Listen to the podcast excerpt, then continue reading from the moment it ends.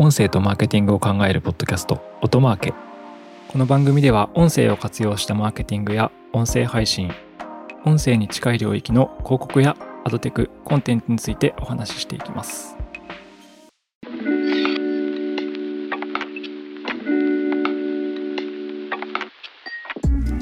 こんにちは音なるの八木大輔です。2024年1回目の配信となりますが今年もよろしくお願いいたします。で今回は2024年1回目の配信ということで、音声マーケティング全般に関わる話ということで、えー、博多の塩の話をしようと思います。はい。なので、まあ、博多の塩。博多の塩ってね、博多の塩ですね。皆さん、聞いたことない人いないんじゃないかなと思うんですけど、サウンドロゴ。そう、サウンドロゴということで、今回はですね、ソニックブランディングの話をしていきたいなと思います。はい。で、ソニックブランディングって音声を活用したマーケティングに活用する手法ですね。サウンドロゴとか、企業音楽を作ってですね、その音楽を聴くと、例えばチョコレートは明治とかね、あの、企業を思い出せるようなブランディングのために音声を使いましょうというのをソニックブランディングと言います。で今日は、あの、面白いブログを見つけまして、A Brief History of Sonic Branding という記事をですね、見つけたので、こちらの中から内容にも触れながら話していければと思います。和訳すると、ソニックブランディングの簡単な歴史というようなタイトルですね。はい。えっ、ー、と、この記事はですね、えー、マッシブミュージックっていう、あの、世界有数の音楽の代理店ですね。このマッシブミュージックが、えー、書いているブログです。ソニックブランディングの簡単な歴史。で、ソニックブランディングについての、まあ、歴史は結構長い記事になってるものなんですけど、ちょっと全部紹介するとすごい量になってしまうんで、いくつか紹介していければと思います。はい。このブログですね、年代ごとになんかそのソニックブランディングの領域で起きた出来事とかをまとめてるんですけど、最初から結構、まあ、シャレが効いてますね。あの、ダーウィンですね。進化論と言ってた種の起源っていうので有名なダーウィン。ダーウィンは人間はメロディーとリズムを使ってパートナー、異性ですね、を魅力するだけだと考えてた。だから、次から Tinder を使うときは、それについて考えてやってみてって書いてあるんですけど、冒頭に冗談がね、書いてあるんですけど。そう、もともとなんか生物的には、音声っていうのはやっぱそういうふうに異性の気を引くためにあったんじゃないかっていうところから始まって、まあ動物とかでもそうですよ。鳴き声とかそうですけど。そう、まず歴史は西暦400年から始まります。ローマの上院議員、ノーラのパオリネスさんって人がですね、礼拝所に祈りを呼びかけるために、キリスト教会に教会の鐘を導入したと。で、この教会の鐘、これが、まあ、音響ブランディングの初期の例なんじゃないかっていう話が書かれてます。結局のところ、教会の鐘はキリスト教のブランド認知を促進するために始まったんじゃないかということですね。さあほら、祈りの時間だぞと、みんなに周知するために、共通認識の音として始まったと。そう、これが西暦400年ですね。そして、えー、時は進んで、1890年から、まあ、1930年。はい、ちょっと時が進みすぎかもしれないんですけど、あの、いくつか省略してお話してるんで、興味あったら記事の方を見てもらえればと思うんですが、そう、1890年から1930年。ロシアの生理学者のパブロフによって、えー、発見されたこと。これはあれですね。パブロフの犬ってやつですね。有名な。パブロフは自分の犬が目の前に置かれた餌に反応して唾液を分泌すると予測していたが、まあ、餌を運んでくる実は助手の足音を聞くと犬が唾液を分泌し始めることに気づいた。なので、えー、彼はですね、ベルの実験を始めたそうです。ジェリリリーンっていうね、ベルを鳴らしてから犬に餌をあげるというのを習慣づけて、えー、これを繰り返した後に、食べ物とベルの組み合わせで犬はベルの音に唾液を分泌するという条件反射が確立されるようになったと。なので、ここで出るのは、その目の前に置かれた時によだれが出るんじゃなくて、視覚じゃなくて、え音ですね。この音の相関作用。音が鳴ると何が起きるのかっていうところで、生物の習慣とか反応、生態的な反応が起こせるということが分かったという感じですね。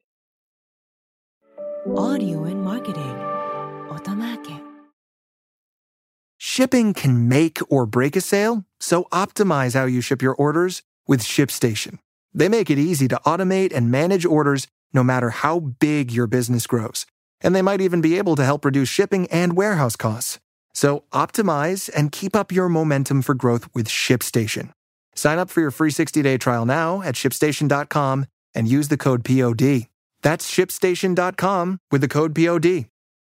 そして、えー1900年代ですね。なんかジングルが結構広告主のバイラルマーケティングの戦略になったっていうことが書かれてて、ジングルっていうとこの番組にも入ってますけどね。あの、音声番組の中で何かを訴求したりとかする、まあ、広告主のブランドやその番組そのものを想起させるために流すこう短い音ですね。この1900年代にそのジングルが結構積極的に使われ始めたという形です。ビーティーズっていう、これはシリアルですね。あの、朝飯に食うシリアル。朝飯に食うシリアルの CM で、その Wheaties を試しましたかっていうのを韻を踏んでですね、コーラスっぽくなんですかね。ちょっと聞いてみたんですけど、これ流せないんですけど、朝ごはんにその、そういう訴求をラジオで、ラジオで Wheaties を試しましたかを流した結果、その売り上げが急増してブランドを破綻から救ったって書いてありますね。確かにこれ聞いてるとお腹減ってくるかもって思いました。まあ、ずっと刷り込みでそのジングルを聞いてると、まあお腹が減ってくるとか、その Wheaties を食べたくなるっていうのが起きたっていう事例で売り上げが急増したということがあったようです。今は1900年。で、それから、まあ、その後もいろいろ書いてあるんですけど、そこから100年しまして、続いて1971年ですね。コカ・コーラ。コカ・コーラの CM のジングルがすごい人気になったと書いてますね。I'd like to buy the world a Coke. まあ、世界にコーラを買いたい。まあ、ニュアンスとしてはおごりたいみたいな、買ってあげたいみたいな意味でしょうか？これはですね、なんか動画があって、私生まれる前だったんで初めて見たんですけど、コ・コーラをみんな何百人もいろんな国の人が持って、すごくその歌を歌ってるっていう感じですね。まあ、これが非常に人気があって世界的なヒットレコードになったと。コカ・コーラのその CM に使われた曲。コカ・コーラを世界のみんなで分かち合いたいんだっていうようなメッセージの曲だったようですが、これが非常に人気になったと。えー1994年、ソニックブランディングの画期的な年と書かれてますね。インテル、インテルのサウンドロゴができたのが1994年。インテルのサウンドロゴって絶対皆さん聞いたことあると思いますけど、ポン、てんてんてんてんってですね。ちょっと再現度低すぎるかもしれないですけど。インテル入ってるじゃなくてですね、音の方、ポン、てんてんてんてんってやつです。はい、すいません。この再現度が低すぎて全然あの思い出せなかったら申し訳ないんですけど、そう、このソニックブランディングの代表例が生まれたのが1994年ですね。世界中のどこかで5秒に1回再生されていると推定されるとかって書かれてます。すごいです。CM を流しまくってるってことなんでしょうね。はい。これが1994年。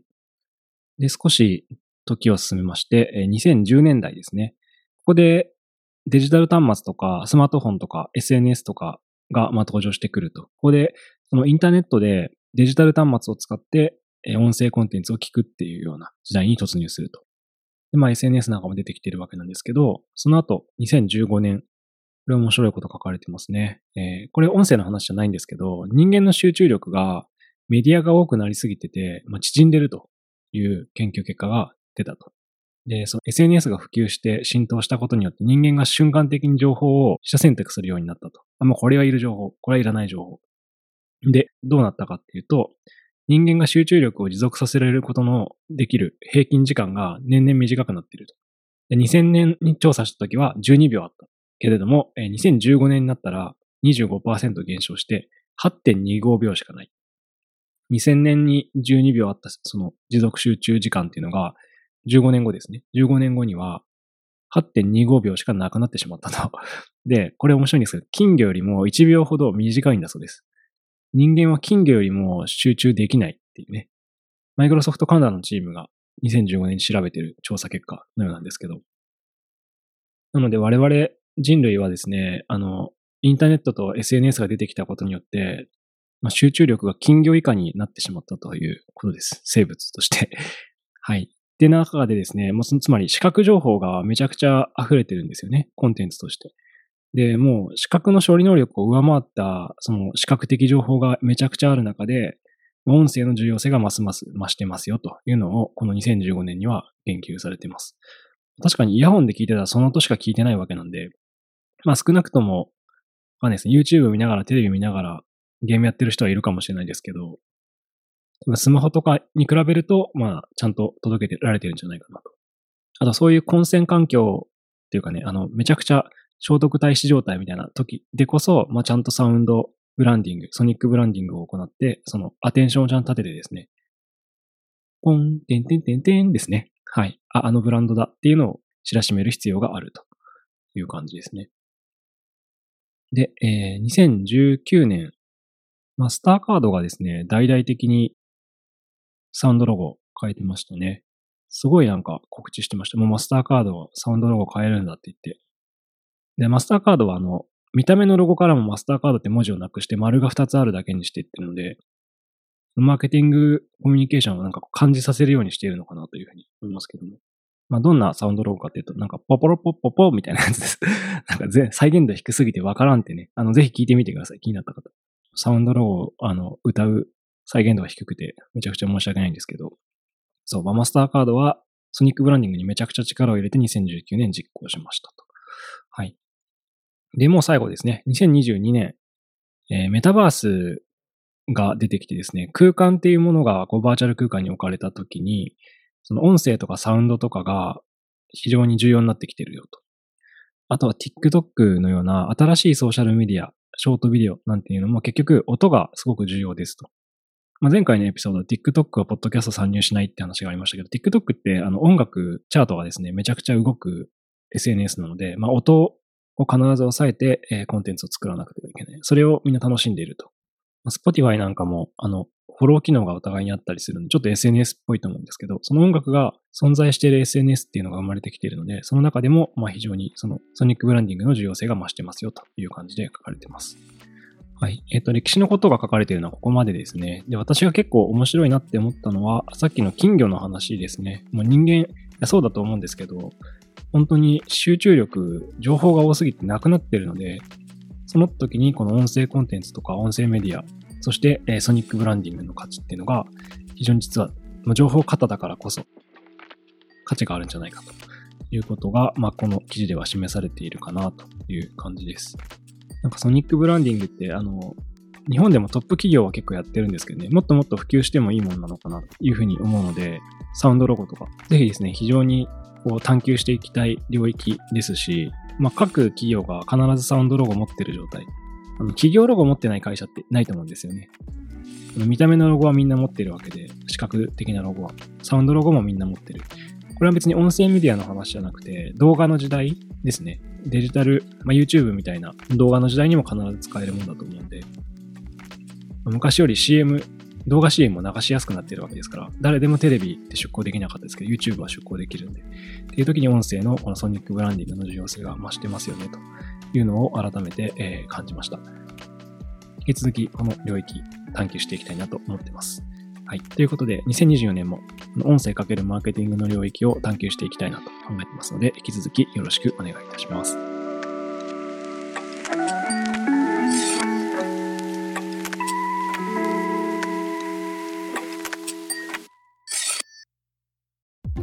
音声とマーケティングを考えるポッドキャスト、音マーケ。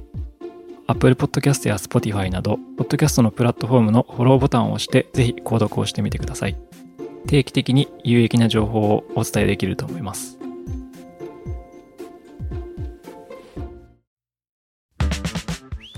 アフタートークです。アフタートークでは最近私が気になることや話したいことについて話していきます。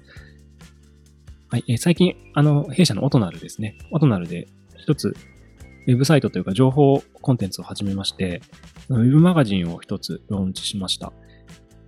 音声とマーケティングの今を探求するウェブマガジン、オーディオマーケティングインサイツというサイトですね。ちょっと枕言葉が音マーケに似てるんですけど、あの、音声関係とかですね、マーケティングに関わることとか、ポッドキャストとかラジオとか、こういった情報をニュース形式でお知らせしていく、えー、ウェブサイトを立ち上げましたので、えー、ぜひ興味がある方は見ていただければと思います。マーケティングにおいて音っていうのは、まあ、手段でしかないと